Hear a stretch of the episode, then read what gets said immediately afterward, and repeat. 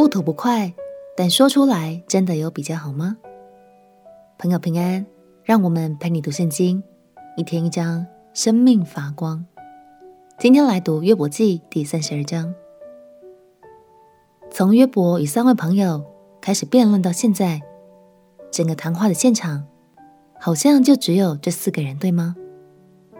但其实不是哦。今天有位神秘角色就要登场。这位神秘的年轻人叫做以利户，他的年纪比约伯和三位朋友都要小很多，而年少气盛的他，在旁边实在是听不下去了，所以决定要给这些大哥们好好上一堂课。我们一起来读约伯记第三十二章。约伯记第三十二章。于是这三个人。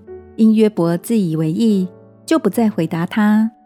那时有布西人兰族巴拉迦的儿子以利户向约伯发怒，因约伯自以为义，不以神为义。他又向约伯的三个朋友发怒，因为他们想不出回答的话来，仍以约伯为有罪。以利户要与约伯说话，就等候他们，因为他们比自己年老。以利户见这三个人口中无话回答，就怒气发作。布西人巴拉家的儿子以利户回答说：“我年轻，你们老迈，因此我退让，不敢向你们陈说我的意见。我说：年老的当先说话，瘦高的当以智慧教训人。但在人里面有灵，全能者的气使人有聪明，尊贵的不都有智慧。”瘦高的不都能明白公平，因此我说：你们要听我言，我也要陈说我的意见。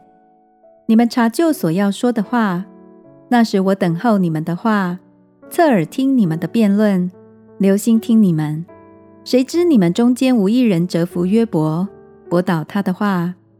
你们切不可说：我们寻得智慧，神能胜他，人却不能。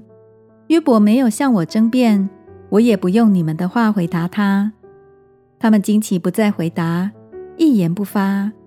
我岂因他们不说话，站住不再回答，仍旧等候呢？我也要回答我的一分话，陈说我的意见，因为我的言语满怀，我里面的灵激动我，我的胸怀如陈酒之囊，没有出气之缝，又如新皮带快要破裂。我要说话，使我舒畅；我要开口回答，我必不看人的情面，也不奉承人。我不晓得奉承，若奉承，造我的主必快快除灭我。这章还没有进入正题，是因为以利户知道自己被分享，所以有点紧张，于是小心翼翼地铺陈了许多前言。以利户说。自己如果再不把话说出来，就要像鼓鼓的袋子一样沉破了。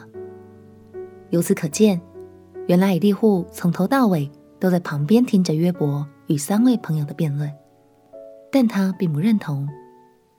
继续读下去，我们就会发现，以利户另外有他自己的观点，并且他也认为自己所持的观点才是唯一正确的。今天就让我们一起来回想一下。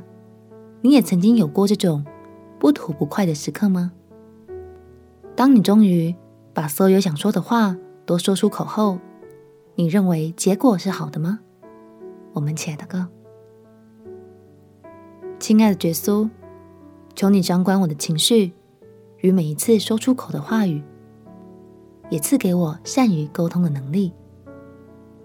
祷告奉耶稣基督圣名祈求，阿门。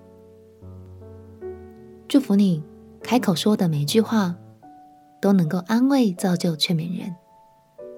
陪你读圣经，我们明天见。耶稣爱你，我也爱你。